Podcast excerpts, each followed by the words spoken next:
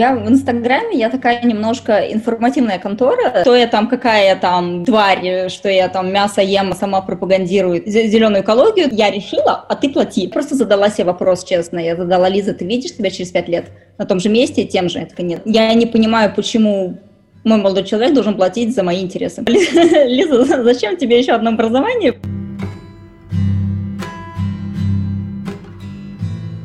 Всем привет! Это подкаст «Как скажешь». Подкаст с историями людей, которые сделали сами себя. Героиня этого выпуска Елизавета Маслова. Она же Елизавета Сергеевна, генетик на стиле с короной в руках, инстаграм-блогер, амбассадор бренда ухода за кожей Дермалоджика. Елизавета живет и работает в Осло. Для начала я попросила героиню рассказать немного о том, как она оказалась в Норвегии, и вот ее история.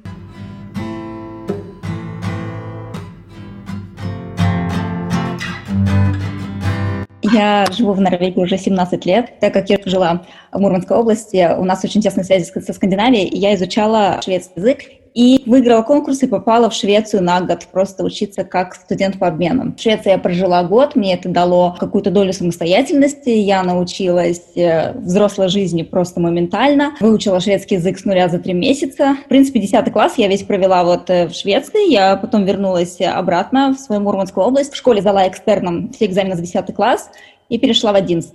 И в 11 классе я начала делать проект по индустриальной химии, которым я занималась весь год. Благодаря ему я выиграла грант на обучение в Норвегии и попала в Норвегию. И после этого я уже в Норвегию больше не уезжала.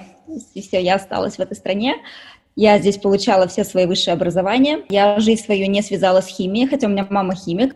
Я, в общем, ушла в медицину, в генетику. Нет, я абсолютно не э, планировала. Более того, я очень часто хотела вернуться обратно в Россию. Мне было чрезвычайно сложно, потому что э, здесь довольно-таки предвзятые отношения к русским. Ну, по крайней мере, еще в те годы, когда я здесь только начинала жить. Мне приходилось просто бороться со всеми стереотипами, которые у них э, были в нашу сторону.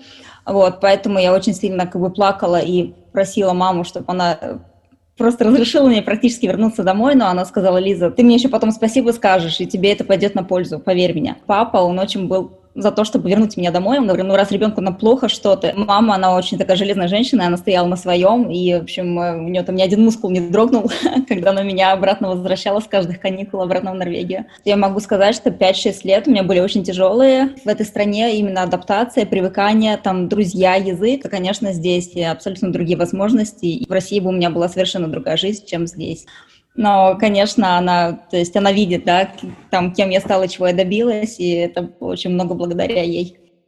О жителях скандинавских стран часто говорят, что они очень закрытые, не заводят друзей так же быстро, например, как американцы или китайцы. А как вот у вас обстоят дела с этим? Да, они очень закрыты, то есть у них круг друзей формируется с детского сада и со школы, и э, они этого круга придерживаются всю жизнь, поэтому очень сложно здесь пробиться именно в этот круг. То есть ты можешь завести кучу знакомых там э, по, по работе, да, по, по, в тренажерном зале, там где угодно, но именно пробиться в круг друзей это очень сложно. Каким бы ты там просто себя норвежцем не был, не владел бы как прекрасно языком, у них, у них серьезно, они не пускают чужаков. У меня есть много знакомых, но прям вот таких вот, что подруг или друзей у меня нет. Я не смогла пробиться. Я не чувствую себя на 100% норвежкой все равно. У меня очень сильная принадлежность к России, и я не могу ее уломать, я не буду ее менять, там, чтобы вписаться в этот круг.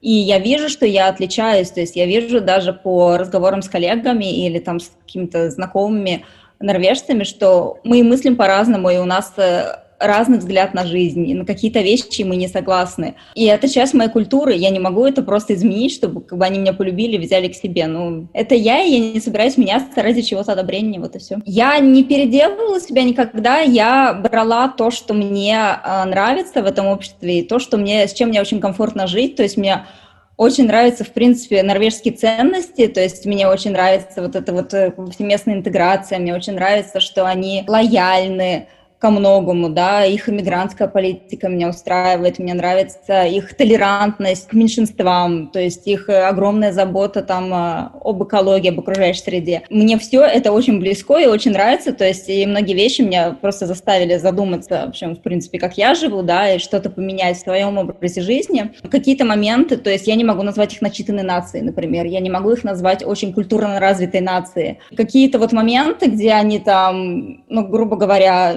не, не понимают, не разбираются в литературе, в искусстве, в музыке, они не понимают, зачем это надо.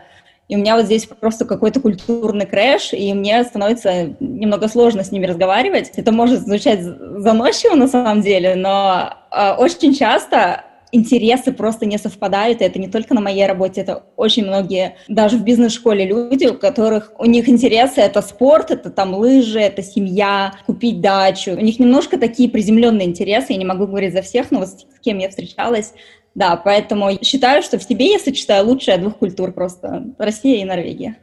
У себя в блоге вы часто пишете про свою маму, меня особенно зацепил рассказ про бриллианты и работу в лаборатории. Я сразу же представила ее очень яркой, необычной. Это на самом деле такой разрыв шаблона об ученых. Ну вот на самом деле, да, моя мама в этом плане удивительная женщина, то есть я выросла с тем, что она работала в лаборатории. Я очень часто была в ее лаборатории, но она химик-ядерщик, это очень, если упрощенно, ну, то есть химия ядерных элементов, грубо говоря, вот, в Российской Академии Наук. И то есть я все детство провела в лаборатории, я видела эти ее костюмы, поверх белый халат, каблуки, всегда украшения, бриллианты, и то есть для меня это было вполне нормально, то есть я с этим выросла.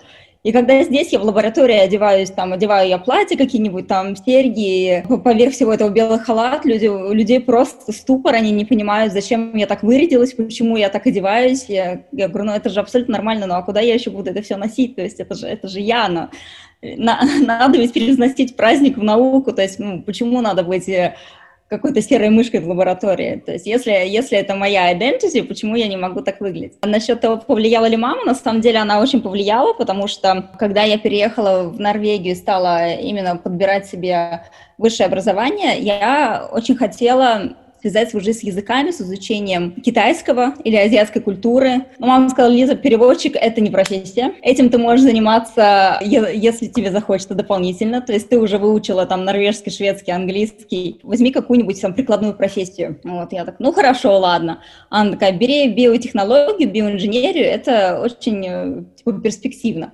Я знать не знала, что это такое. Ну хорошо, ладно, я тебя послушаю. То есть у меня была там сильная химия со школы, физика, вот это все, математику я там подтянула, я поступила на биоинженерию. Я не представляла, что это такое. Это оказалась смесь всех там медицинских дисциплин грубо говоря, там и генетика, биохимия, вирусология, аллергология, ну все, что можно. И дальше у меня было направление по генетике. Я поняла, на самом деле, через некоторое время, что это не очень моя профессия, потому что я человек творческий, там, ну, нельзя, нельзя творчеством заниматься в генетике, там все очень, очень э, жестко в рамках, и не дай бог ты там что-нибудь э, не так сделаешь. То есть э, для меня очень жесткие рамки в этой работе, и именно поэтому я сейчас беру бизнес-образование, и именно в той сфере, в которой мне нравится, которую я сама выбрала. Вот мне сейчас 34 года, два года назад я поступила в бизнес-школу, вот. И это был мой осознанный выбор, за который я осознанно плачу свои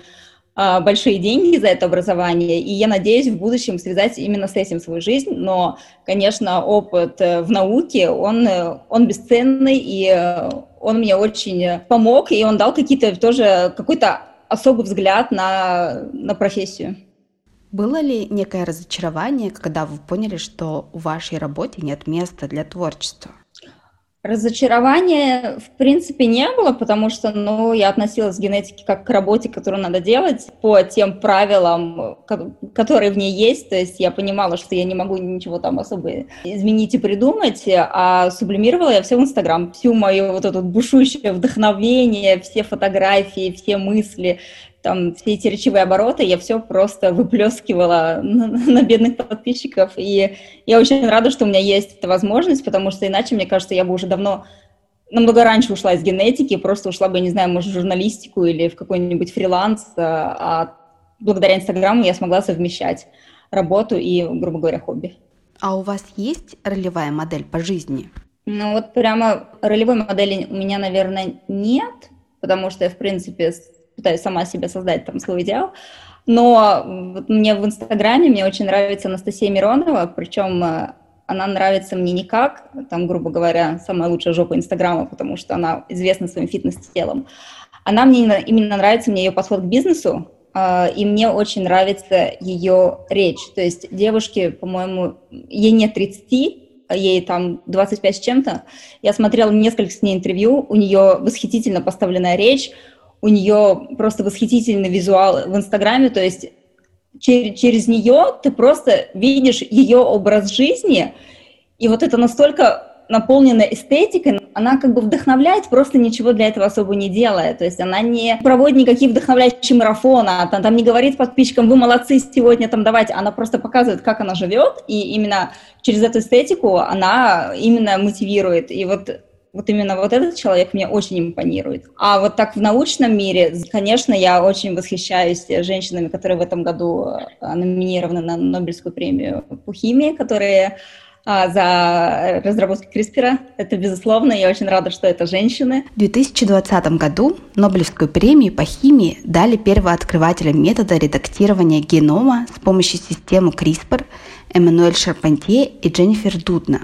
Этот метод уже применяется при терапии рака и сделал настоящую революцию в биотехнологии. Источником является сайт Медуза. Ссылку на статью я приложу в описании женщины в науке, которые делают вот такие вот огромные открытия, это, конечно, большое восхищение. Я думаю, что к вам не относится излюбленный вопрос HR на тему, какой вы видите свою жизнь через 10 лет. Знаете, у меня, наверное, раз в полгода меняется представление о том, как я хочу жить потому что у меня все время какие-то новые идеи или новые цели или новые страсти, куда я хочу направить свою энергию. Примерно полгода назад я очень хотела, чтобы моя жизнь проходила на Гавайях размеренно, чтобы Гавайи — это вообще наше место силы. Просто я хотела именно жить вот этой вот островной жизнью размеренной. Сейчас я понимаю, что я хочу, наоборот, жить в каком-то бурном ритме. Мне хочется что-то Нью-Йорк или Лондон, мне хочется заниматься бизнесом, бизнес-идеей, мне хочется просто драйва вот этого всего. Там через полгода, может, мне вообще захочется тихого материнства. То есть я настолько не могу предугадать, какую жизнь я хочу иметь через какое-то время, время, поэтому я просто вот куда меня мои мысли, идеи занесут, вот туда я и теку. Я даже через год не могу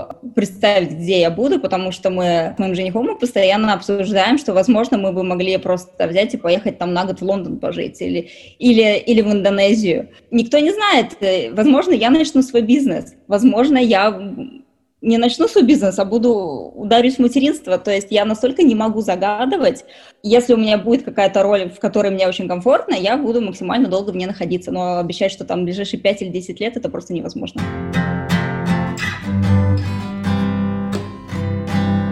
Я нашла ваш аккаунт в Инстаграме как раз в разгар эпидемии коронавируса, и вы много писали о самом вирусе и работе в вирусологии. У меня вопрос, как вот не выгореть среди всего этого, или может вы выгораете, и тогда что вы делаете? Да, то есть для слушателей я поясню, что с апреля месяца я работаю еще дополнительно в вирусологии. Меня как, э, как генетика позвали туда помогать в коронавирусную команду. На самом деле меня это очень сильно успокоило в том плане, что я работаю напрямую с короной и коронавирусными пробами, и я вижу как бы там всю опасность, да, и я вижу, какие меры надо предпринимать. То есть у меня нету такого, что это какая-то, какое-то мифическое такое страшное заболевание, которое нас всех скосит, и нет. То есть я абсолютно трезво смотрю на, на пандемию, на коронавирус. Я очень много читаю материала по этой теме, я отслеживаю и изобретение вакцины, и лекарства, и побочные эффекты, и это все. То есть чем больше ты знаешь, именно проверенной научной информации, ну, тем больше ты, в принципе,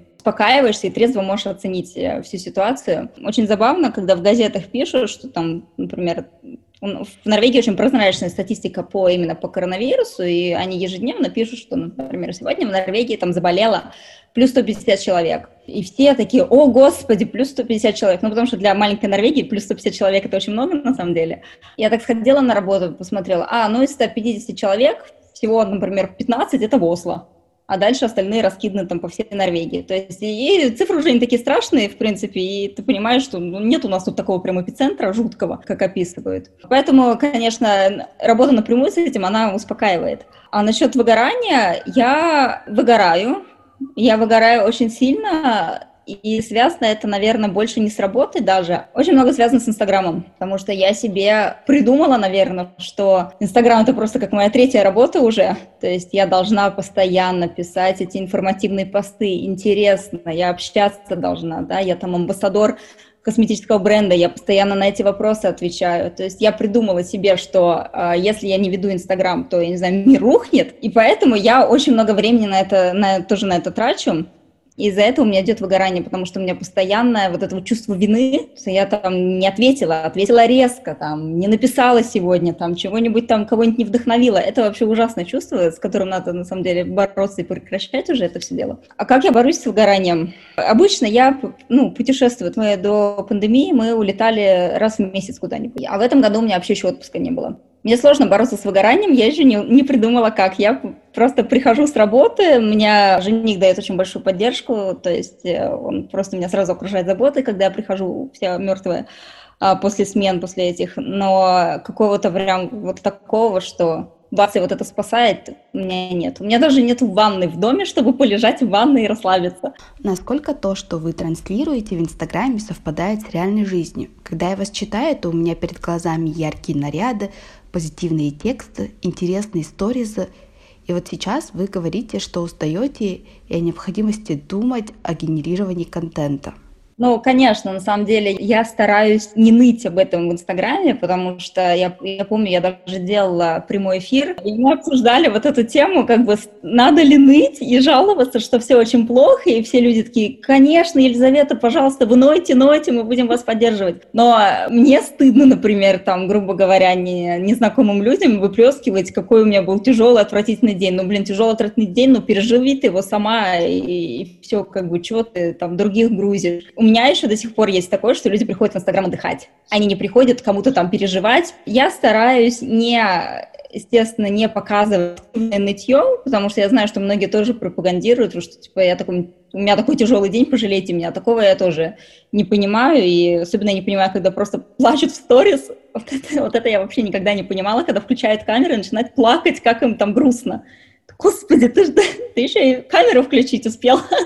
Но на самом деле работа, именно вот как работа блогера, она очень тяжелая, а еще сколько же хейтов в директ валится. Периодически даже выкладываю в сторис хейтеров, э, которые какую-нибудь мне фигню пишут, то, то я там вру про глобальное потепление, то я там какая там тварь, что я там мясо ем, а сама пропагандирую зеленую экологию, то есть э, постоянно люди чем-то недовольны, люди к чему-то придираются, людям надо высказать э, какие они хорошие, а я плохая, ну как бы все, что не убивает, делает нас сильнее. Вот именно хейтеры, они меня не расстраивают, потому что я даже писала пост, что если вам что-то говорят, а вы себя с этим не ассоциируете, я себя в этом не нахожу. Вы, вы не мне это говорите, это не про меня все, что вы говорите, поэтому меня это не трогает. Усталость, она накапливается именно того, что мне кажется, что я должна в Инстаграме, да, конкретно там быть веселой, мне кажется, что я должна на работе быть на передовых линиях, да, что я в школе должна там быть молодец, я должна писать этот э, проект для Rolls-Royce. То есть я, мне все время кажется, что я всем все должна, я сама себя загоняю, и именно вот э, именно от этого я устаю больше всего.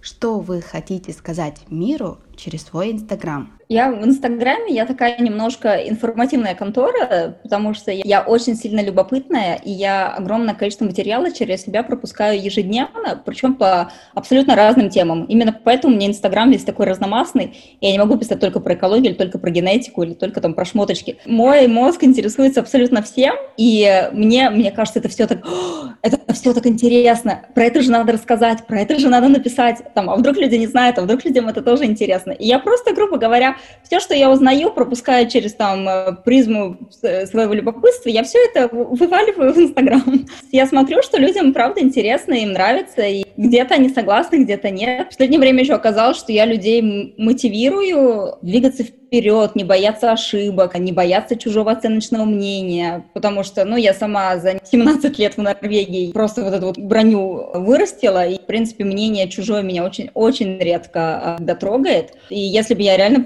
прислушивалась ко всем, я бы, наверное, никогда в жизни бы ничего не добилась. Мне очень льстит, на самом деле, тот факт, конечно, что люди вдохновляются, люди прислушиваются. Мне очень приятно, когда мне в директ пишут это вот, а я вас послушала, и вот так вот сделала, и вот такое получилось. То есть они реально принимают мои советы, да, и получают какой-то положительный результат, и они спешат поделиться, мне просто так нравится. Думаю, господи, да я просто ради этого, я уже готова сутками писать в Инстаграм и не спать и не отдыхать, и ничего такого, потому что когда хоть у кого-то жизнь немножко становится лучше, я очень этому рада. То есть я такой микромотиватор оказалась. Благодаря вашему ответу на вопрос сторис о дружбе, я набралась смелости и рассказала об опыте деструктивной дружбы у себя и поняла, что не обязана дружить со всеми. В этом плане надо стремиться к качеству, а не к количеству. Потому что как в дружбе люди всегда ждут отдачи, правильно? А я у себя одна, я не могу всю себя всем отдать, мне надо заботиться о себе, и если эти отношения, если эта дружба, она не дает мне ничего, и она для меня тяжела, и она просто отравляет мне жизнь, ну почему я должна ради кого-то, чтобы кого-то не обижать? Я должна не обижать себя в первую очередь, вот и все. Вы много писали о ночной работе в лаборатории, а также о работе без выходных. Вы вообще умеете отдыхать? Как насчет пресловутого work and life balance? И смены были, были смены в выходные, и были 16 дней подряд без выходных. Я не умею отдыхать. То есть я не понимаю, как можно отдохнуть, если лечь на диван и чего, ничего не делать, а а в смысле, столько же делать надо, как, как можно ничего не делать. Я каждую минуту, даже если я еду там в метро или на автобусе с работы, я пишу новый пост. Или я на беговой дорожке я слушаю подкаст или книгу. То есть у меня постоянно мозг работает. Даже если я ничего не делаю, у меня мозг начинает обрабатывать информацию. У меня в голове, я стою в душе, у меня в голове пост уже пишется, мне надо быстрее выскочить его записать это, это, это ужасно на самом деле, то есть голова вообще не, не отдыхает, мне надо просто устроить детокс от, от всего, я не знаю, как-то. Хорошая погода, да, я стараюсь выйти погулять, и желательно, чтобы я ставила телефон дома, и просто попробовать час погулять, там, я не знаю, посмотреть на листики на желтые, как-то себя вообще вернуть к этой жизни. Проблема в том, что э, вот этот work-life balance, то есть э, надо ну, с друзьями встретиться, да, правильно? То есть надо там с, любимым человеком время провести, надо вообще по дому там белье постирать, посуду помыть. Это тоже как бы все вот это, но все наваливается в кучу постоянно. И э, на самом деле нужно очень хорошее планирование. Например, мы с подругой, у нас есть четко, что каждый понедельник с 7 до 9 утра мы встаем с ней специально рано, с 7 до 9 утра, мы пьем кофе, мы завтракаем. Все.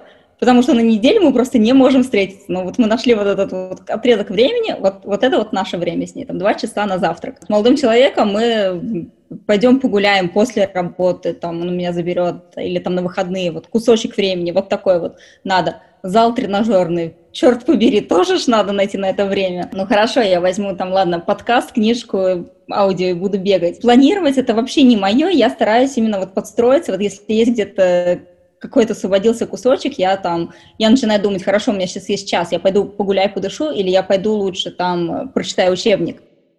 Мне кажется, что неумение отдыхать – это какая-то фишка тех, кто рос во времена 90-х, когда нам внушали, что мы должны лучше учиться, больше работать и больше достигать. Безусловно, это прям бич достигаторства такого, когда, когда мы именно вот э, стремимся просто, грубо говоря, жить лучше, чем предыдущее поколение. Ну и, конечно, в наше время возможностей миллион, и нам хочется их не упустить, и нам хочется и туда, и сюда, и пятое образование, и сходить на курсы гончарного мастерства, да, и при этом написать пост в Инстаграме, и все вот это вот. Столько возможностей, которые не оставляют нам просто свободного времени на себя. Поэтому, мне кажется, люди, которые находят время на медитацию, которые находят время, я не знаю, там, на садоводство. Они такие умнички, мне кажется, это просто герои нашего времени, потому что они реально находят время на себя.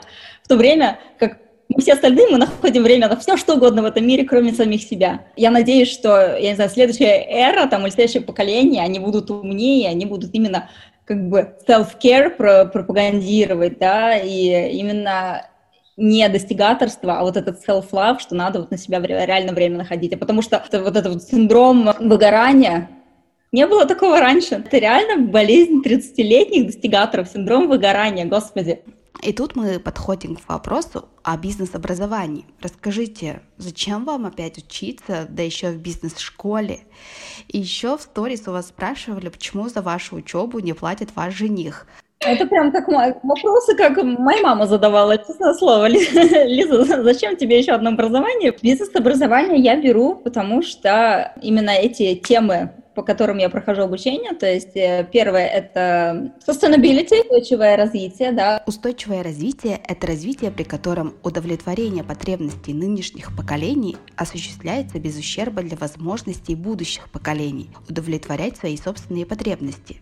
Эта базовая формулировка впервые появилась в 1987 году в докладе «Наше общее будущее», его подготовила комиссия ООН по окружающей среде и развитию, который часто также называли комиссией Брунтланд по имени ее руководителя Гру Харлем Брунтланд, политического и общественного деятеля из Норвегии, которая внесла огромный вклад в продвижение концепции устойчивого развития и в международное сотрудничество в целях его достижения. Источник – статья в постнауке «Устойчивое развитие, победить бедность и сохранить природные ресурсы». Ссылку оставлю в описании к подкасту.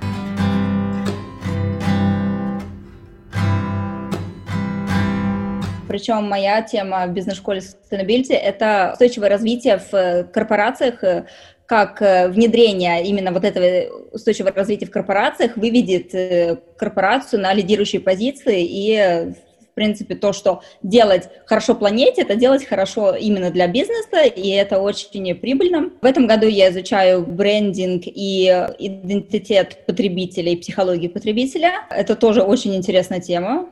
И в следующем году я буду, скорее всего, изучать корпоративные стратегии, и все вот это вот вместе, все три вот эти вот бизнес-курсы мне дадут э, образование, бизнес-образование, с которым я планирую дальше уйти в частную э, сферу.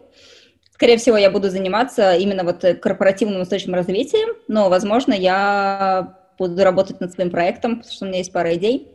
С генетикой это никак не связано. Дело в том, что в генетике я работаю 7 лет. Биотехнологии, генетика в Норвегии, они слабо развиваются, потому что они очень жестко регулируются законом. Поэтому у нас очень слабое финансирование и, в принципе, очень мало развития в этой области. Поэтому мне не так интересно заниматься рутиной, так как я занимаюсь диагностикой, я занимаюсь э, геномным э, расшиф... Э, секвенированием, расшифровкой генома, то есть это все диагностика, это достаточно рутинная работа. И поэтому я решила, что ну, я не вижу себя. Я просто задала себе вопрос, честно. Я задала, Лиза, ты видишь себя через пять лет на том же месте, тем же? Я нет. Когда я обсуждала этот вопрос с начальником, он сказал, ну как, Лиза, ну смотри, мы вот, например, технологии развиваются, мы купим еще один новый секвенатор. Там я говорю, хорошо, вы купите еще один робот, и я научусь нажимать еще на две кнопочки, здорово. Это как бы не то, чем я хочу заниматься. Я говорю, я, у меня нет карьерного роста и возможности роста здесь. Наука здорово, класс, но она в Норвегии не развивается. Он такой, ну, ничем не могу помочь. Ну и как бы хорошо, ничем не можешь помочь, я беру просто дело в свои руки и нашла вот эти вот направления в бизнес-школе. Вот, и это именно то, чем мне интересно заниматься – за то, что я с удовольствием плачу деньги. То есть э, обычно, обычно учиться ведь скучно, правда? То есть учебники, это же хочется там сериальчик. У нас статьи из Гарварда, у нас э, статьи каких-то передовых ученых. Э, мы смотрим различные конференции. То есть это все часть образования. Это настолько интересно, что когда бы я еще все это узнала и я с удовольствием делюсь об этом, этим всем в Инстаграме. Это причина, почему я пошла. Я решила расширить свой кругозор и уйти в то, что мне действительно интересно. Вот и все. То есть, если я смогу скомбинировать генетику, там, биотехнологии и э, устойчивое развитие, я буду просто счастлива. Пока я эту возможность не вижу, но я надеюсь, что, в принципе, первое образование мне тоже поможет в будущем. Насчет оплаты, я не понимаю, почему мой молодой человек должен платить за мои интересы. Я могу сама заработать на свое бизнес-образование. Он поддерживает меня хорошо, ты молодец, там, скажи, если тебе нужна помощь, там, по дому разгрузить что-то, чтобы у тебя было больше времени учиться. Но платить, у нас даже не было этого разговора никогда. Я не считаю, что мужчина как бы обязан платить. Если он хочет, пожалуйста, но прям обязан, я, я не считаю. Он же меня не просит, пожалуйста, дай мне денег. Я хочу там что-то как бы, с, с чего бы? А мой выбор был взять образование. Я же не могу что-то решить, а потом сказать, я решила, а ты плати. У меня создается впечатление, что этим самым вы сделали вклад в свое будущее, чтобы не было мучительно больно во время кризиса среднего возраста, что вы занимаетесь не тем, чем хотели бы. Да, нет, безусловно, конечно. То есть, на самом деле, я просто решила, что я не вышла на плато да, своей профессиональной карьеры, я просто поставила себе еще одну верхушку, которую я буду там достигать, и когда я достигну каких-то определенных высот в новой сфере, посмотрим, может быть, я получу еще образование, или, может быть, я уйду абсолютно в другую сферу, то есть никто не знает, но вот это вот э, выходить на плато там в 35 лет и как бы до конца жизни, то есть э, это просто копится недовольство, потому что ты, ты не развиваешься, у тебя, у тебя нет никаких стремлений. Я слушаю просто своих коллег, которые уже в возрасте в той же генетике, и, они, и я вижу, что они недовольны, они говорят, ну нам уже поздно менять. Я не хочу найти себя в этой ситуации, когда мне там 50 лет, и я недовольна, причем я хожу там, я 9 часов в день я провожу на работе, которые мне не нравятся, я недовольна, мне скучно, и я хожу туда там просто поболтать или там пофыркать, как мне все не нравится. Ну, то есть я не хочу для себя своей жизни, я себя так люблю и уважаю, что я сейчас делаю то, чтобы не оказаться в этой ситуации. Спасибо большое, что дослушали этот выпуск до конца. И если вам понравился выпуск, то поддержите нас звездочками в Apple Podcast и отзывами в соцсетях. А также можно стать моим патроном. Ссылку приложу в описании. Всем приятного дня. Пока-пока.